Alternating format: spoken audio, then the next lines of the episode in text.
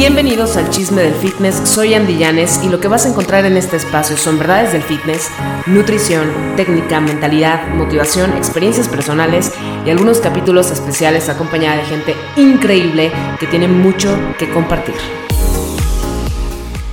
Antes que nada y que cualquier cosa, bienvenidos al chisme del fitness. Y sí, habíamos hecho una pausa en los episodios del podcast, pero estamos de regreso y hoy te quiero compartir cinco elementos que a mí me funcionaron para transformar mis hábitos. De hecho, uno de estos elementos es la mente, pero vamos por orden. Entonces, elemento número uno, la nutrición.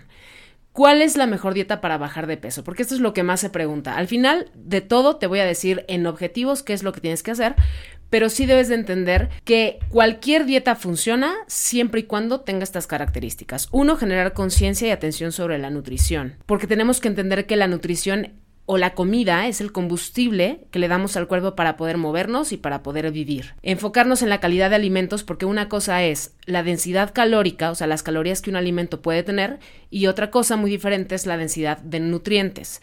Es muy diferente consumir un brownie a que comas pollo con verduras y quizás arroz o algún otro carbohidrato. Eliminar deficiencias nutricionales, controlar el apetito y la ingesta de los alimentos y promover la actividad física. Sí es bien importante esta parte de controlar la ingesta de alimentos porque si tú consumes las mismas calorías que tu cuerpo usa en el día para moverse y para vivir, entonces vas a quedar tablas, vas a quedar en una dieta de mantenimiento.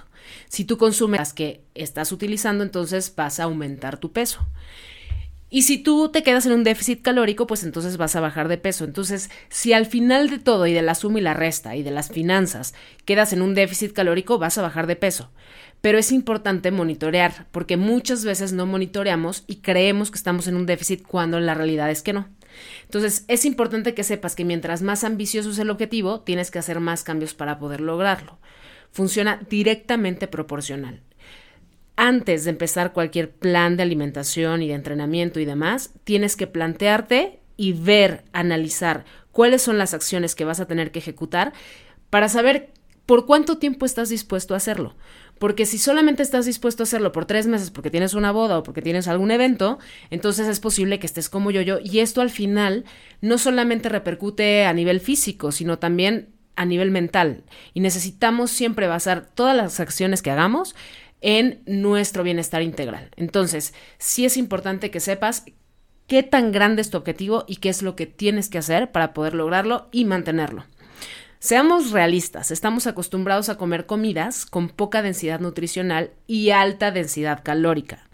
Nos da hambre de antojo, o sea, a mí, yo tengo hambre, Andy. Ah, sí, y, si te pongo una, un bowl de brócoli, ¿te lo comes? Brócoli con pollo.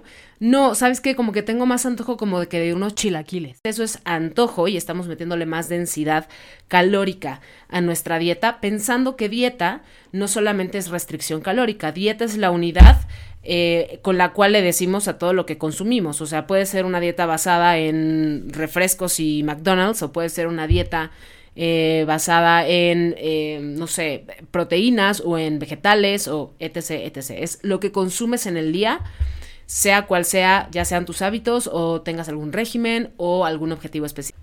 Entonces, dependiendo de qué tan ambicioso es el objetivo y qué tan dispuesto estás a hacer estas acciones, yo te puedo recomendar que si no estás tan dispuesto a cortar relaciones, porque muchas veces empezamos una dieta que implica un gran cambio en nuestros hábitos y eso implica cortar relaciones con personas que quizás no nos estén ayudando a llegar a nuestro objetivo.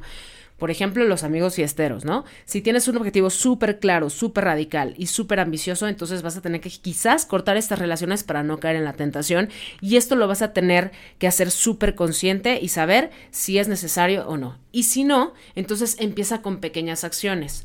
Te voy a dar algunos ejemplos de pequeñas acciones. Por ejemplo, en la comida, lo que haces actualmente, imaginemos este panorama, este contexto, es comerte una hamburguesa de comida rápida, unas papas a la francesa y un refresco.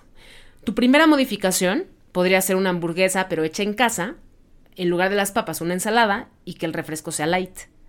Si quieres una modificación un poquito más agresiva, entonces preparas la carne de la hamburguesa y en lugar de usar un, bollo, un pan, utilizas rebanadas de eh, pan integral, por ejemplo, le agregas la ensalada y en lugar de un refresco light, agregas agua de sabor. Y una tercera modificación es eliminas el pan de la hamburguesa, solamente te comes la carne, agregas papa hervida y ensalada y consumes agua natural. Ahora, ¿Puede haber más modificaciones, más radicales? Sí, sí puede haber. Pero esta es una progresión de lo que puedes hacer, pequeños cambios que van modificando tus conductas y también tu ingesta calórica, lo cual va a resultar en cambios físicos. ¿eh? Porque alimentarte bien cambia hasta la forma en cómo piensas. Sí es importante que midas tus porciones. Para mí lo más importante es medir tus porciones y lo que más te recomiendo es que compres una báscula digital y que lleves tus porciones así súper medidas, porque además después de haber medido un par de semanas tus alimentos vas a saber perfectamente a ojo de qué tamaño son tus porciones. Pero bueno, si no eres de las personas que les gusta estar midiendo y pesando y bla, bla, bla, entonces ve a andyyanes.com suscríbete al newsletter y vas a recibir esta guía que te estoy compartiendo a modo de podcast, la vas a recibir por escrito y ahí vienen específicamente cómo puedes medir las porciones con tus manos. En hombres, dos palmas es una porción de proteína, más o menos así se ve una porción de proteína en el plato.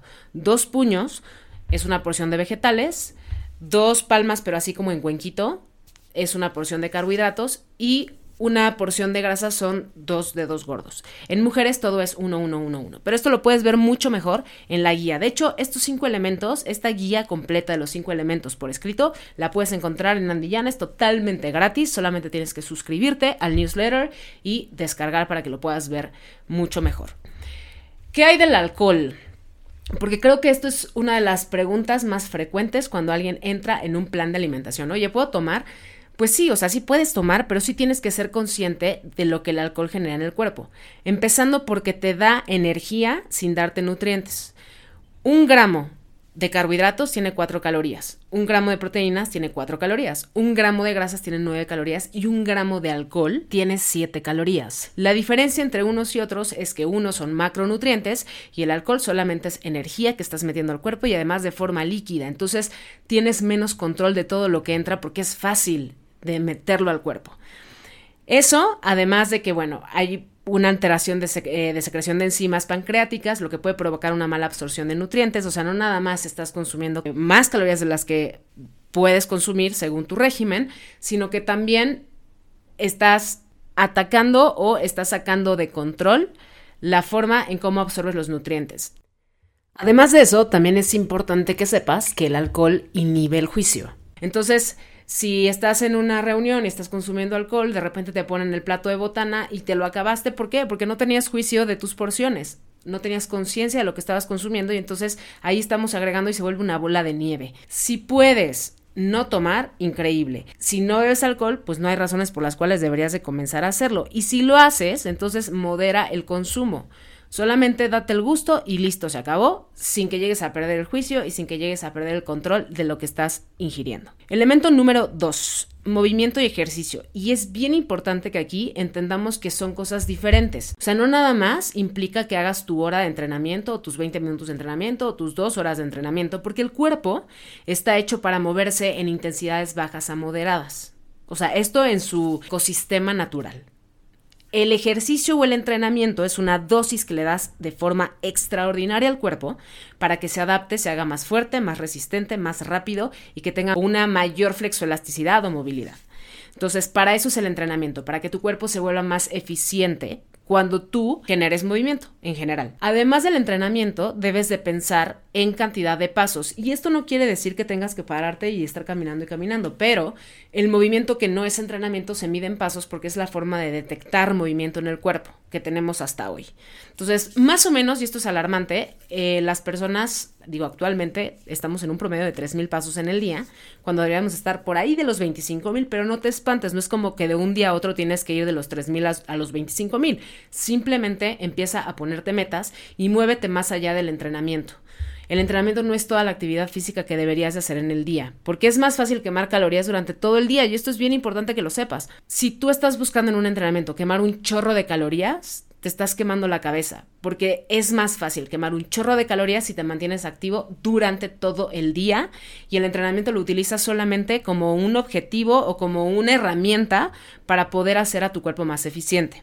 Ahora, Anota esto porque es bien importante. El cuerpo se hace eficiente de acuerdo a la dosis que le das de movimiento. Si eres una persona que le encanta hacer cardio, pues quizás el primer día que hiciste cardio, tu cuerpo, al ser una dosis diferente para tu cuerpo, entonces ocupó más calorías para poder realizar la actividad. Pero conforme haces esta actividad de forma constante y consistente, que son cosas diferentes, el cuerpo se empieza a ser más eficiente, lo cual va a promover que utilices menos calorías para hacer la misma actividad.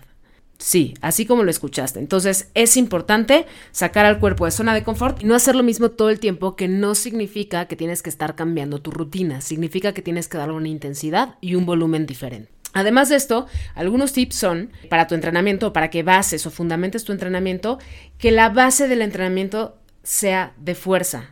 Es importante que el mantenimiento que le des a tu cuerpo esté enfocado en tu masa muscular, porque tu masa muscular es oro, oro molido. Si la base de tu entrenamiento es la fuerza, la proporción ideal del entrenamiento cardiovascular que deberías de hacer y que te puedo recomendar es la mitad. O sea, si haces seis sesiones de entrenamiento de fuerza en la semana, entonces haz tres sesiones de entrenamiento cardiovascular en la semana.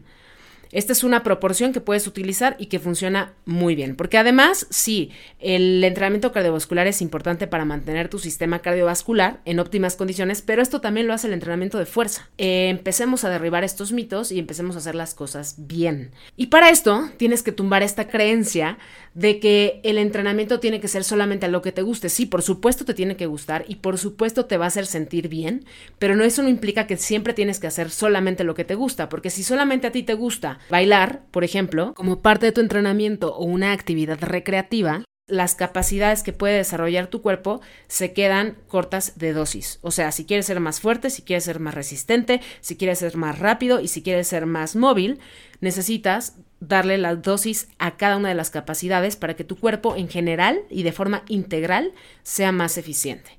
Por eso es importante que veas el entrenamiento más allá de la recreación. Y si tú logras hacer esta reformulación de cómo es el entrenamiento, te prometo que te va a empezar a encantar y sobre todo los resultados que vas a empezar a obtener. Si no tienes tiempo de entrenar, esto tiene que ver con una cuestión de priorizar, porque tiempo tenemos. La cosa aquí es que le des la prioridad que tiene para ti el entrenamiento. Si para ti no tiene en absoluto alguna prioridad, entonces te recomiendo algo que se llama ejercicio intermitente. Esto quiere decir que durante el día, o sea, durante todo el día, vas a poner cuatro o cinco alarmas para pararte y moverte, no de caminar y no de una actividad que haces así normalita en el día, sino pararte y moverte a modo de entrenar. O sea, te voy a dar un ejemplo. Puedes hacer 10 sentadillas, 10 jumping jacks, 10 crunches, 3 rondas y listo y luego ya te pones a hacer tus cosas y luego cuando vuelve a sonar la alarma, entonces vuelves a hacer lo mismo. Entonces, de esta forma vas a juntar durante todo el día, dependiendo cuántas pausas activas hiciste, vas a juntar un poco más de tiempo de entrenamiento que el que estás haciendo en ese momento. O sea, hacer 10 sentadillas, 10 jumping jacks, 10 crunches por 3 rondas te va a tomar 7 minutos, 10 minutos como máximo. Si haces esto a las 8 de la mañana, a las 11 de la mañana, a las 2 de la tarde, a las 5 de la tarde y luego a las 7 de la tarde u 8 de la noche, entonces ya tienes aquí 10, 20, 30, 40, 50 minutos en los que agregaste una dosis a tu cuerpo más allá de solamente el movimiento. Entonces siempre hay un como sí. La idea es que tú también encuentres la forma de hacer que suceda. Ahora, el elemento número 3, que es bien importante, es el descanso y el sueño. Son cosas bien diferentes. Una cosa es descansar y otra cosa es el sueño. Y sí es importante que sepas que el cuerpo sí necesita ocho horas para dormir. Y no es una cosa de que, ay, es un promedio, no. Tiene que ver con los ciclos del sueño. En un lapso de ocho horas de sueño suceden alrededor de cuatro o seis ciclos de sueño. Y este pues se compone de diferentes etapas que puedes encontrar en la guía que ya te dije que vayas a descargar porque además es gratis, totalmente gratis. Y eh, cada vez que suceden estas etapas se considera pues un ciclo del sueño. Entonces sí es importante que se terminen estos ciclos del sueño porque es la reparación de todo tu sistema para que pueda seguir funcionando bien. Sueño versus descanso. Es importante diferenciar el sueño, o sea, fisiológicamente hablando, lo que es dormir, y el descanso, porque el descanso no solo tiene que ver con la inactividad, o sea, es un estado de actividad mental y físico reducido que requiere tranquilidad y bajos niveles de estrés. O sea, es como en el momento en el que estás contigo y estás pensando en, muchas cosas, pero estás relajado. Las personas descansamos cuando nos sentimos que nuestra vida está bajo control, que nos sentimos aceptados, que entendemos nuestras circunstancias y tenemos un planteamiento de objetivos y el plan de acción. Entonces, esto nos da estabilidad emocional, nos dice a dónde ir, qué es lo que tenemos que hacer y nos hace estar en paz con nosotros mismos. Si tienes temas por resolver, es importante que empieces a ver cómo es que los vas a resolver para que te ocupes en lugar de preocuparte y que puedas tener estos momentos y estos breaks de descanso. Por ahí en la guía te dejé algunos tips para mejorar el sueño, además de que también por ahí hay un podcast específico de estos tips para mejorar el sueño y te prometo que no son tips de Google, o sea, son tips que yo apliqué porque yo soy una persona que duerme poco y que me he enfocado estos últimos meses en dormir mejor. Entonces son los tips que a mí me han funcionado y que te los quise compartir entonces ahí los tienes en la guía para que vayas a verlos. Elemento número 4, mentalidad para el éxito. Puedes tener el mejor plan de alimentación y la mejor programación de entrenamiento, pero si no se convierte en acción, es difícil conseguir resultados. Todo gira alrededor de cómo planteas tus objetivos y qué tan dispuesto estás a ejecutar el plan de acción. Por eso te digo que es bien importante que cuando te plantees un objetivo sea específico y que a partir de que es específico tengas la asesoría adecuada para conocer el plan de acción por cuánto tiempo lo tienes que hacer, qué es lo que va a suceder durante ese plan de acción, qué conlleva el plan de acción, para que mentalmente estés preparado para lo que se viene. Gran parte de abandonar un objetivo es porque no sabemos el camino que implica llegar a este. O sea, yo puedo decir, yo quiero estar super fit, así como los de bodybuilding. Y de repente sabes todo lo que tienen que hacer y dices, ay, no, mejor en otra vida, ¿no? Sí es importante que sepas qué tan dispuesto estás a hacer qué para lograr lo que quieres. Y yo no le diría sacrificar porque esa palabra como que me causa crisis mental. Hay que reformular como a un, ¿qué es lo que tengo que invertir en este momento? para poder lograr al final esa cantidad mayor. Este tip de, la reformulación es, es, bien interesante porque en el momento que tú reformulas un problema con un reto, entonces te cambia toda la forma en cómo ves. En lugar de ver un problema y todo nudo y todo así, es un reto que te causa hasta emoción, ¿no? Superar. Sí es importante que apliques esta parte de la reformulación, sobre todo cuando estamos tratando de hacer un cambio de hábito. Si los cambios que estás haciendo tienen fecha de caducidad, es posible que no consigas lo que quieres o que te dure poco, entonces te mantengas pues en una tabla inestable. Por eso es importante que veas estos cambios sin fecha de caducidad. Ese es uno de los consejos más importantes que te puedo dar. Y también es bien importante que encuentres el motivo en ti. La motivación es, es muy importante para comenzar, pero si no le das acción a la motivación, entonces no tiene una retroalimentación. O sea, te motivas y se te olvida. Y ya, ya no, ya no estoy motivado y ya necesito de mil cosas para poder hacer ta, ta, ta, ta, ta, y entonces se vuelve también una bola de nieve. Por eso es importante que si te sientes motivado, empieces a actuar. Cuando tú empiezas a actuar, empiezas a obtener resultados y eso hace una retroalimentación a la propia motivación. Si todo el tiempo estás buscando el motivo en personas o cosas externas a ti, te va a costar trabajo ser constante y consistente. Por eso es importante que sepas por qué o por quién lo estás haciendo y que ese quién seas tú. Tienes que hacerlo súper, súper consciente y esto trata de realmente sentarte quizás todo un día o quizás toda una semana para plantearte los objetivos y el motivo por el cual lo estás haciendo. Y el elemento número 5, que creo que es uno de los elementos más importantes y se nos olvida, se llama responsabilidad.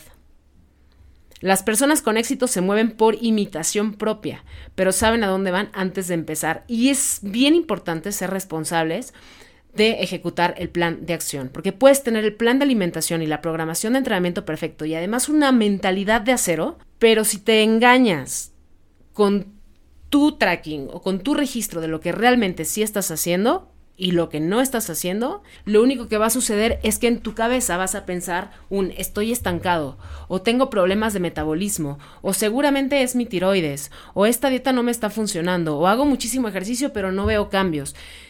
Esto es bien importante porque cuando caes en, un estancamiento, más allá de buscar a ver afuera a ver qué más hay, lo primero que deberíamos de hacer es voltear a vernos a nosotros qué es lo que no estamos haciendo bien o qué es lo que estamos registrando mal que no nos hace ver dónde está la falla. Antes de hacer un diagnóstico tan amplio como decir mis hormonas no funcionan, yo te invito a medir primero las acciones que ejecutas, llevar un registro de todo lo que haces y elaborar una tabla de progresos. De hecho, también en esta guía que te digo que puedes ir a descargar a andyyanes.com, ahí te dejé una tabla de registro general que te puede funcionar para empezar. A esa misma tabla le puedes agregar cosas, le puedes quitar cosas, pero creo que es una buena guía para que empieces a registrar las acciones que estás ejecutando y que a partir de esas acciones que vas registrando te des cuenta en dónde estás fallando. Ningún proceso es perfecto, pero sí existe progreso, entonces estás en la dirección correcta. Y para poder determinar si estás progresando o no, necesitas medir, porque lo que no se mide, pues no se puede mejorar. Estos son los cinco elementos que a lo mejor suenan un poquito amplios, pero la realidad es que si, si los analizas y los piensas, pues son el todo. Si esto lo tienes en orden, lo tienes consciente y lo empiezas a ejecutar de forma responsable, te prometo que los resultados van a llegar a ti. Y más allá de pensar que es tu cuerpo el que no está funcionando, te vas a dar cuenta que todo lo que te propones lo puedes conseguir si haces cada una de las acciones de forma consciente y además constante y que además las abraces como un estilo de vida nuevo y si ya tienes todo esto pues también que lo compartas porque creo que algo de lo, de lo que a mí me motiva mucho a, a, hacer contenidos, a hacer estos episodios del podcast y a compartir información es ayudarle a alguien más con lo que a mí me funcionó. Entonces espero que estos cinco elementos te hayan servido. Me da un chorro de gusto estar de regreso aquí en el chisme del fitness y vamos a tener episodios mucho más constantes. Así es que estemos conectados. Nos estamos escuchando en los siguientes episodios del chisme del fitness.